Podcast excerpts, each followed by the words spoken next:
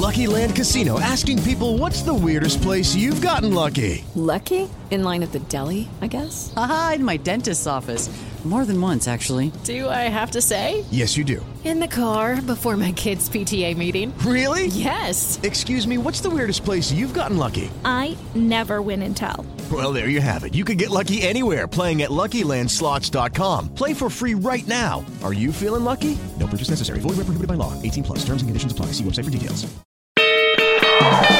Mulheres Positivas. Oferecimento? Sim. Imagine que é possível com o app Mulheres Positivas. São vagas, cursos e muito mais. Olá, mulheres positivas. Hoje aqui comigo uma mulher mais que especial. Ela é biomédica, especialista em neurociência e desenvolvimento infantil.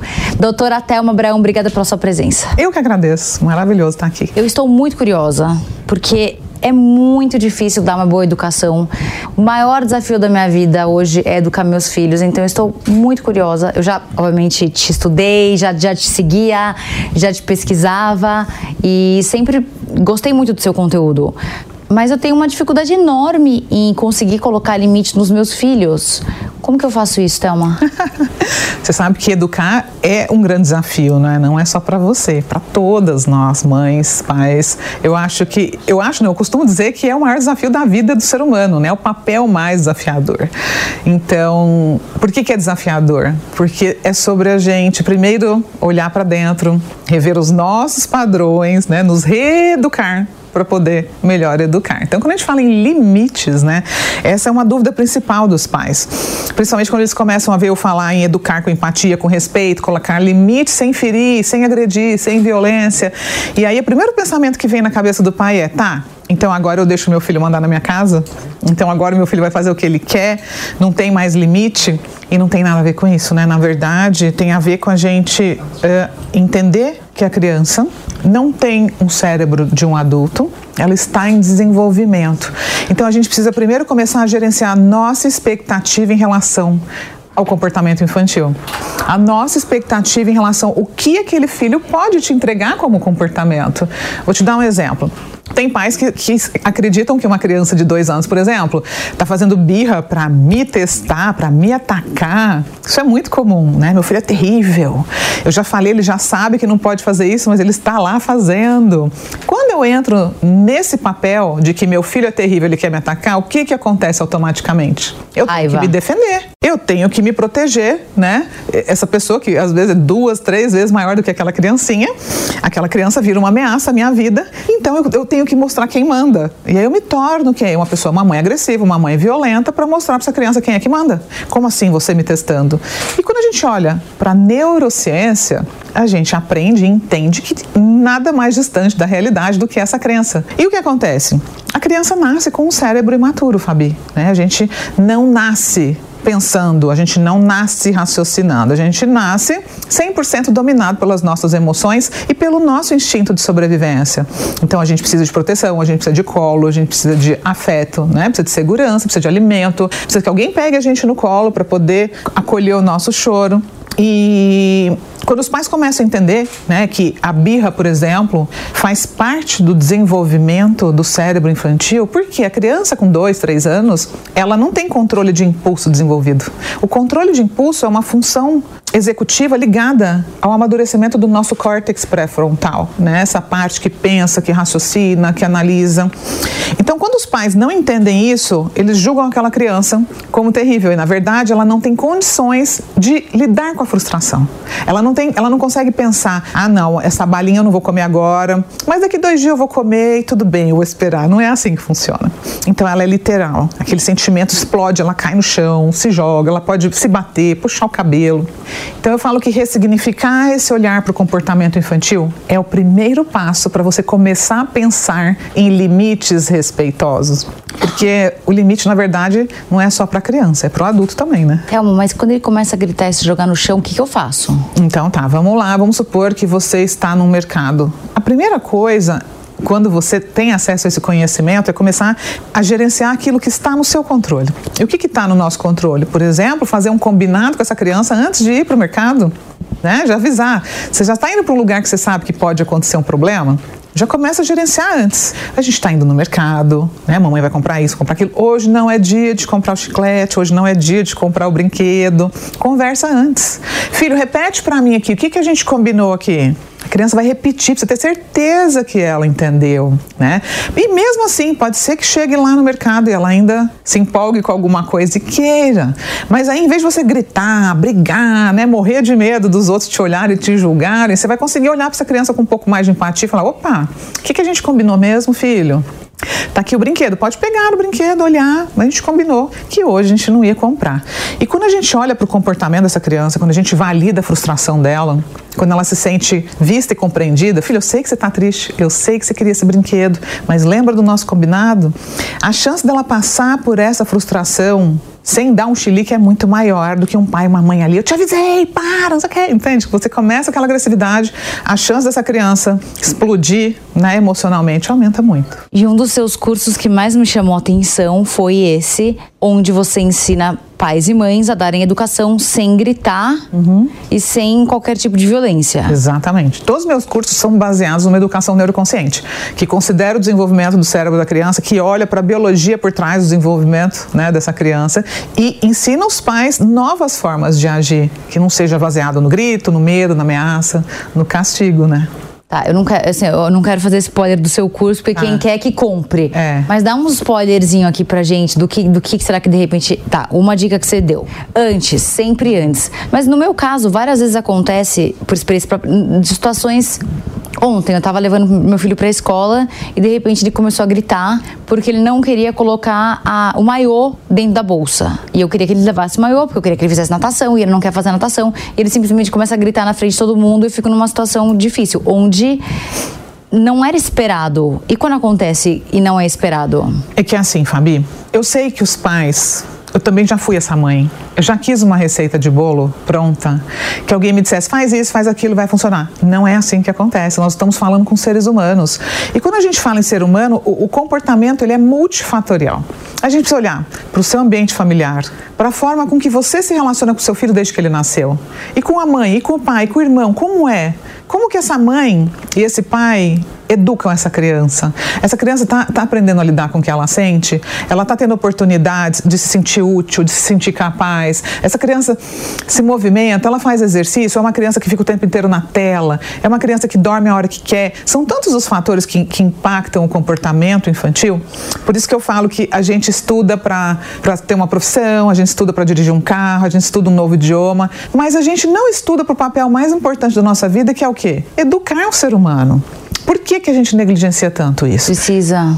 Aí a gente pensa, ah, não, eu vou fazer curso para educar meu filho. Na verdade, nós somos mamíferos, né? Lá no meio da floresta, o macaco não precisa estudar para educar o filho dele, porque ele age por instinto, ele é dominado pelo instinto. Nós não, nós somos uma espécie que a gente vive organizado em uma sociedade, nós temos regras, não é? Você não faz só o que você quer. Você tem que usar o cinto de segurança, você paga seus impostos, você está com fome, você precisa entrar na fila né, do restaurante, você tem que ir no mercado comprar a sua comida. Então, existem eh, regras sociais que nós vivemos e que a gente só tem isso por conta né, da evolução do nosso córtex pré-frontal que nos permite pensar, tomar boas decisões, raciocinar. E esse, esse amadurecimento, ele leva muitos anos. Então, a gente não pode educar um filho por instinto. O que, que acontece se eu educo uma criança por instinto? Eu vou viver dominada pela minha raiva, eu vou viver dominada pela minha emoção e eu vou viver gritando, batendo, ameaçando e eu nunca vou pensar para agir. E aí é onde começa ca o caos nas famílias. Então, qual é o grande problema? Nós viemos de gerações que não nos deram educação emocional. Como é que a gente quer dar educação emocional para a criança se a gente não recebeu? Verdade. Entende o desafio? Então, quando eu falo sobre estudar, mais do que nada, é sobre você buscar autoconhecimento. Deixa eu entender por que, que eu grito tanto. Quem é que gritava na minha casa dessa forma? Era meu pai? Era minha mãe? Em que momento da minha vida eu entendi ou normalizei esse tipo de tratamento? E hoje eu estou aqui replicando com meu marido, com minha, minha amiga, com meu chefe e principalmente com os meus filhos. Então, esse tipo de questionamento, de você olhar para os seus próprios padrões, tomar consciência que o seu filho não vai mudar se você não mudar primeiro, é uma grande virada de chave. E, qual é uma pergunta comum que te fazem de um comportamento comum que você vê hoje em dia que você fala, pelo amor de Deus, isso é muito errado. Não façam isso com seus filhos, que você recomenda às suas alunas? A maioria dos pais chegam até mim querendo mudar os filhos. Isso é quase unânime, assim. Eu quero mudar meu filho, meu filho é terrível, meu filho fez isso, meu filho fez aquilo. Catei o chinelo e bati nele. O problema é que não melhora, as coisas só pioram. E eles, aquele desespero mesmo, que eu tenho vontade de pegar o telefone e falar, deixa eu te ligar para te dar um abraço e te acalmar. É, é realmente desesperador. E eu conheço esse lugar, que eu já fui essa mãe desesperada, porque a falta do conhecimento sobre a biologia do filhote da nossa própria espécie causa dor, causa sofrimento. Por quê? Você quer que esse filho faça o que você está mandando. A gente aprendeu que um bom filho é o filho obediente, que é o filho que não questiona, que é o filho que faz tudo do jeito que você quer. A questão é, alguns pontos para a gente avaliar aqui. O primeiro, lembrar que essa criança está em processo de aprendizado, ela não tem um repertório de vida como o seu, que é um adulto, ela não tem condição de se autorregular, de lidar com o que ela sente, ela quer explorar o mundo, ela quer descobrir coisas, ela quer andar, ela quer subir. E o que, que os pais fazem com essa grande necessidade de movimento da criança? Ai, não, fica quieta, criança. Senta aí, toma o celular.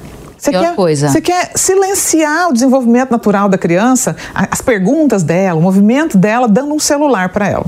Né? Mas aí daqui a pouco você espera que essa criança saiba lidar com a própria raiva. Mas como? A criança está com raiva, ah, vai assistir um filminho. Ela chora, toma aqui o celular. Eu falo que o celular virou a chupeta da modernidade, né? A criança falou, chorou, reagiu, pum. Em vez de você pôr chupeta aqui, você dá um celular para ela. Isso não não favorece o desenvolvimento de habilidades socioemocionais. Porque se concorda que para eu aprender a lidar com as minhas emoções, eu vou ter que aprender a sentir essas emoções? Então, se uma criança está com raiva, ela precisa do apoio de um adulto para lidar com essa emoção, para sentir que ela pode sobreviver àquela emoção. Papai e mamãe estão ali para mostrar para ela que aquela emoção também passa. Passou a raiva? Agora vamos conversar sobre o que aconteceu? Vamos entender o que pode ser mudado? Vamos focar na solução desse problema? Quando a gente não tem esse conhecimento, o que, que acontece? É um caos, a criança está chorando, você está lá falando junto, porque eu falei isso. Ninguém aprende nada na hora da raiva. Se você está com raiva, brigando com um colega, um marido, você vai ouvir o que a pessoa está falando? Difícil. Não, ninguém ouve. Porque nesse momento, a amígdala cerebral, que é uma parte ligada à nossa sobrevivência, ela é ativada e ela desliga a nossa parte cognitiva. Então ninguém aprende nada na hora da raiva. E a educação que a gente aprendeu das outras gerações, ela é justamente baseada no quê? No medo, na ameaça. Para de chorar, que senão eu vou tirar esse celular. Engole esse choro. Criança não tem que querer, quem manda aqui sou eu. Nunca pode assim. Não, é porque a gente não, não deve tratar ninguém assim, nenhuma criança, ninguém, nenhum ser humano, na verdade, né? Mas os pais, por que, que eles agem assim? Por falta de opção, por falta de recursos emocionais. Porque eu tenho certeza que se os pais soubessem outras formas de agir, eles não iam gritar e bater. Porque não é ruim? Você não acha ruim quando você Horrível. grita? Você fala, ai meu Deus, eu não queria sentir Odeio. isso. Então. Por isso que é importante buscar conhecimento. Então, todo o meu trabalho com livros, com cursos, todo dia na internet, postando posts gratuitamente também, é justamente para levar esse conhecimento. Da onde veio?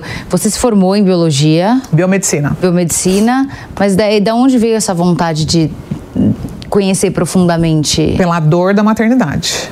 Pela dor de falar, meu Deus, o que, que eu faço com os meus filhos, né? Quando a gente mudou para os Estados Unidos, meus filhos tinham dois e três anos.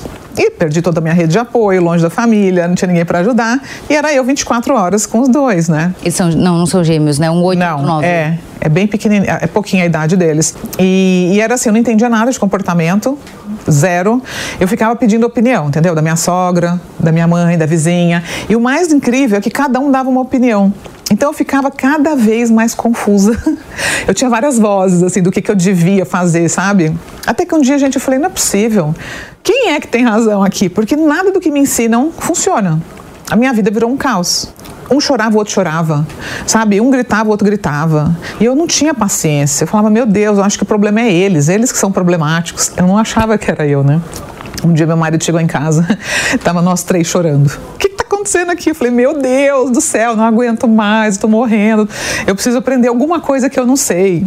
Eu não entendo nada de, que- dessas crianças, sabe? Assim, desesperada. E nesse dia eu falei, olha, ou eu aprendo o que eu não sei, né, sobre educar crianças, ou eu vou fracassar como mãe. Porque eu não tinha, eu não tinha eh, orgulho da mãe que eu era. Todo dia eu ia dormir muito triste. Pensando, ah, amanhã vai ser um novo dia, amanhã eu vou ser diferente, porque eu gritava, eu dava tapa na mão, entendeu? Eu fazia tudo aquilo que eu não queria fazer. Mas por falta de recursos emocionais, por falta de compreender o comportamento, eu fazia no automático. E aí tudo mudou nesse dia. Em 2022, a TIM, em parceria com Mulheres Positivas, lançou o Caminho Delas, uma funcionalidade que mostra rotas seguras para as mulheres nas cidades. E agora vamos dar mais um passo. As lojas da TIM são locais seguros para as mulheres se conectarem a canais de enfrentamento à violência. A equidade de gênero é possível e não pode mais esperar. Baixe o app Mulheres Positivas e conheça o caminho delas.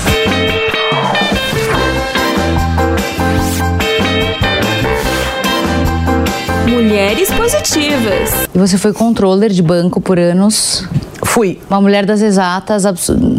Na verdade, eu, eu, fiz duas faculdades, né? Eu entrei na faculdade muito novinha, eu tinha 17 anos quando eu entrei na faculdade.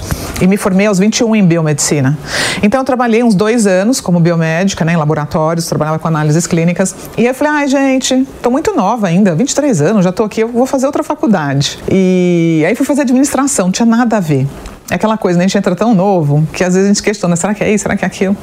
E fiz administração, larguei biomedicina por muitos anos e fui trabalhar em empresas, fui executiva durante 12 anos, fiquei 5 anos como controller de banco, depois eu montei a minha própria empresa de consultoria e nessa época eu nem sonhava em ter filhos. Eu falava, não gente, eu não vou casar, não vou ter filho, essa vida não é para mim. Nada a ver, né? É inacreditável a mudança. E por questões da minha infância, eu, eu tinha tomado essa decisão, eu falava, ai não. Eu vim de uma família muito disfuncional, né? Então eu via por quê? Porque meus pais brigavam muito, muito na nossa frente. Então eu olhava aquilo e falava: "Ai, gente, eu não quero isso para mim". Mas eles chegaram a separar nunca? Não, continuavam juntos. E aí eu falava, não quero, nossa, não... o meu modelo de família não era algo que eu queria repetir, né? Até que no auge dos meus 35 anos, falei, não, eu não preciso repetir, né? Eu comecei a fazer terapia, autoconhecimento, falei, não, vamos quebrar isso, vamos começar diferente. Eu percebi que eu podia fazer diferente, né, da minha história. E assim foi, casei, estou aí já há 11 anos casada, mas essa virada de chave, de mudar de profissão, foi realmente já muitos anos depois que eu casei, né? Aí tive os filhos, mudei para os Estados Unidos e comecei a estudar tudo isso para ser uma mãe melhor.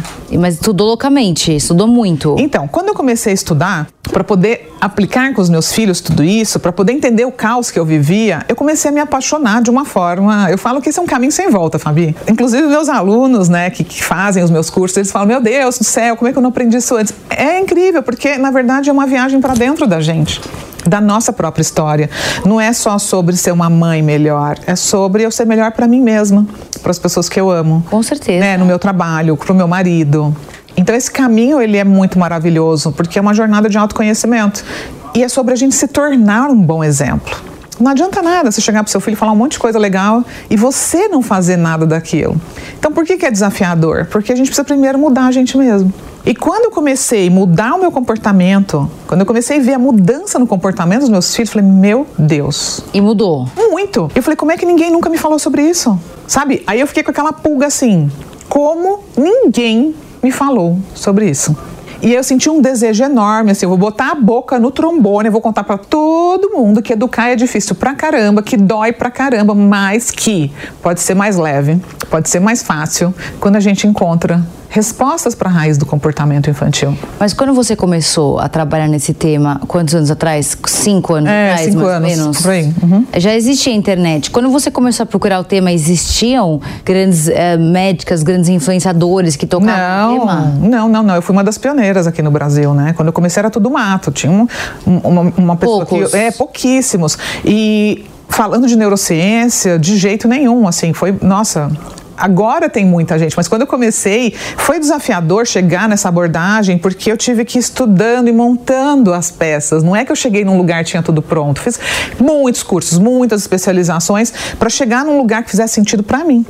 Né? Não só pela minha formação na área de saúde, mas para os meus valores de vida, né? Porque assim, sim, a gente precisa compreender o comportamento infantil, a gente precisa uh, olhar para a nossa própria educação emocional, a nossa própria história de vida, mas a gente também precisa pensar que a gente está criando filhos que vão crescer, que vão voar, né, para fora do ninho, hum. e a gente quer criar filhos autônomos, não é? Bem-sucedidos, claro. responsáveis. Então não é só, ah, vai fazer o que você quer. Não. Tem que existir o limite. Pra, eu sou a favor de regras. Eu moro nos Estados Unidos, é um país onde tudo funciona do jeito que precisa ser, né? Então as crianças têm hora para tudo. Lá eles arrumam o próprio quarto, eles guardam a própria roupa. É, um, é, uma dinâmica muito diferente da do Brasil. Então eu falei, eu quero ensinar isso para os pais. Eu quero que esse filho também tenha, por exemplo, educação financeira. Meus filhos têm, eles recebem mesada, guarda dinheiro. Você que mora nos Estados Unidos, tem esse cara que eu acho fantástico que chama Morgan Household. Não conheço. Ele escreveu um livro sobre o, o, o, um, o relacionamento do dinheiro com a felicidade. Uhum. O quanto dinheiro traz ou não felicidade. Ele gravou um podcast agora com o autor daquele livro How to Not Give a Fuck. Sabe aquele livro maravilhoso que fala How Not, not to Give a Fuck? Foi best-seller. Vou dar uma olhada nesses títulos, não conheço. Eu, eu, vou, eu vou, te mandar. Uhum. E nesse, nesse podcast, eles falam muito sobre o tema da mesada. O quanto na nossa geração pouco se, não se falava muito sobre mesada, não, não se falava muito sobre educação financeira. O, o, sobre, o quanto que você fala sobre educação financeira para criança na, na, primeira infância? Eu falo muito, porque eu moro num país extremamente consumista. Né? Os Estados Unidos é quase impossível você sair de casa e não voltar com algumas sacolas para casa, porque quando você vai, né, os seus olhos brilham pelo tanto de coisas, ofertas e coisas maravilhosas e, e por preços acessíveis. Então, sair com os meus filhos é, precisou começar a haver um treino sobre o valor das coisas. Quanto custa isso? Quanto custa aquilo? É, há muitos anos já que eu converso com eles e desde pequenininhos que eles têm mesada. Eu dou um dólar por idade por semana. Então, tipo assim, eu comecei a dar quando a Luísa tinha quatro anos. Amo.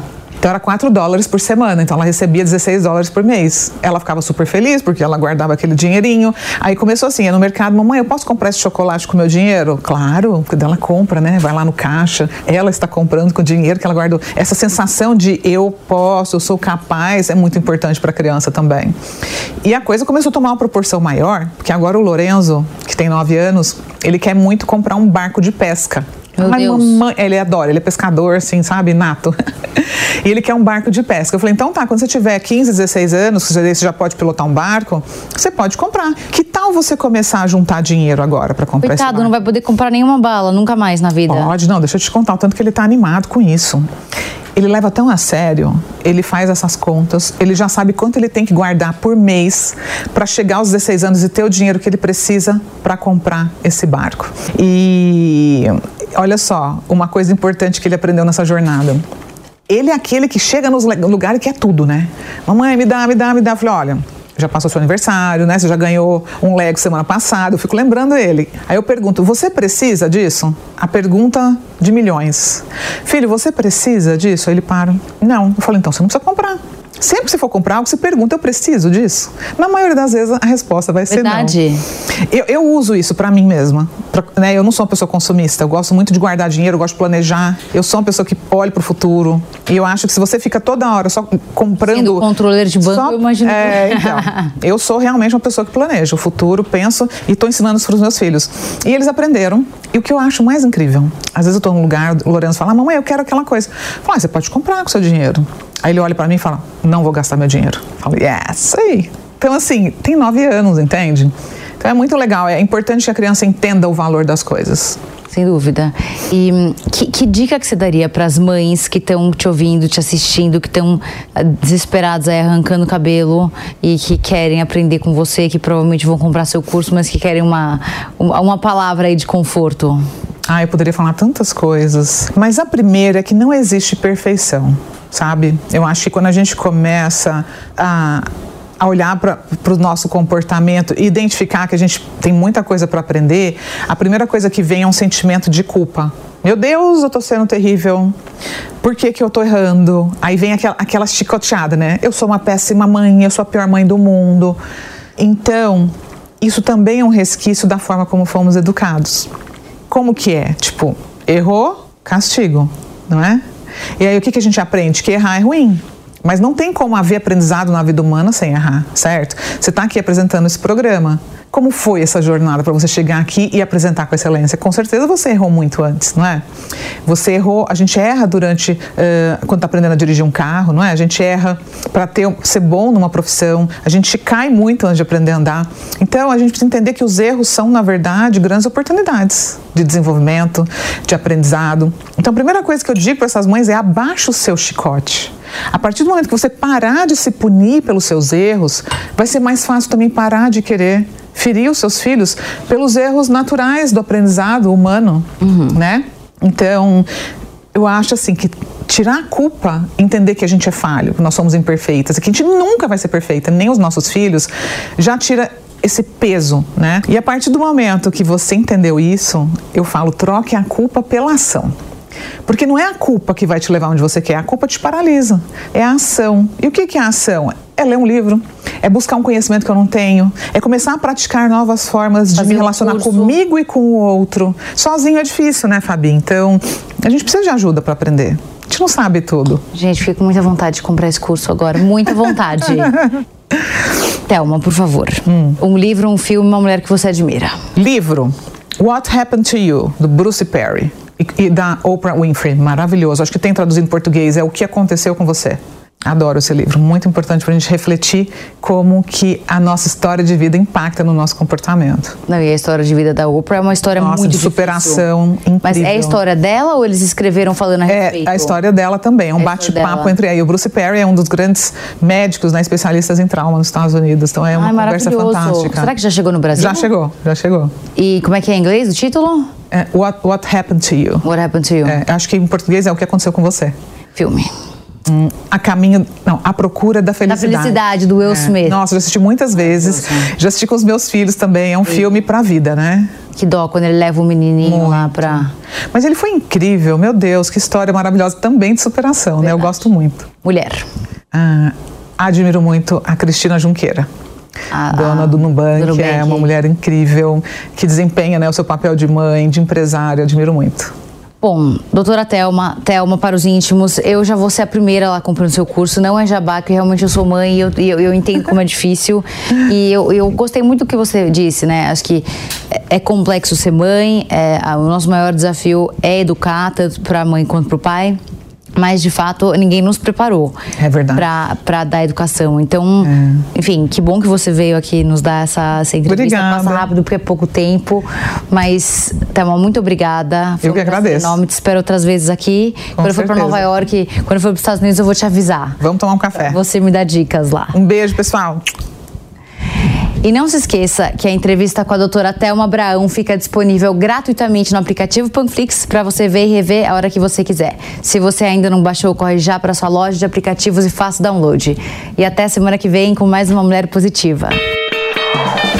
Mulheres Positivas. Oferecimento? Sim! Imagine que é possível com o app Mulheres Positivas. São vagas, cursos e muito mais. With the Lucky Land slots, you can get lucky just about anywhere. This is your captain speaking. Uh, we've got clear runway and the weather's fine, but we're just going to circle up here a while and uh, get lucky. No, no, nothing like that. It's just these cash prizes add up quick. So I suggest you sit back, keep your tray table upright, and start getting lucky. Play for free at LuckyLandSlots.com. Are you feeling lucky? No purchase necessary. Void where prohibited by law. 18 plus terms and conditions apply. See website for details.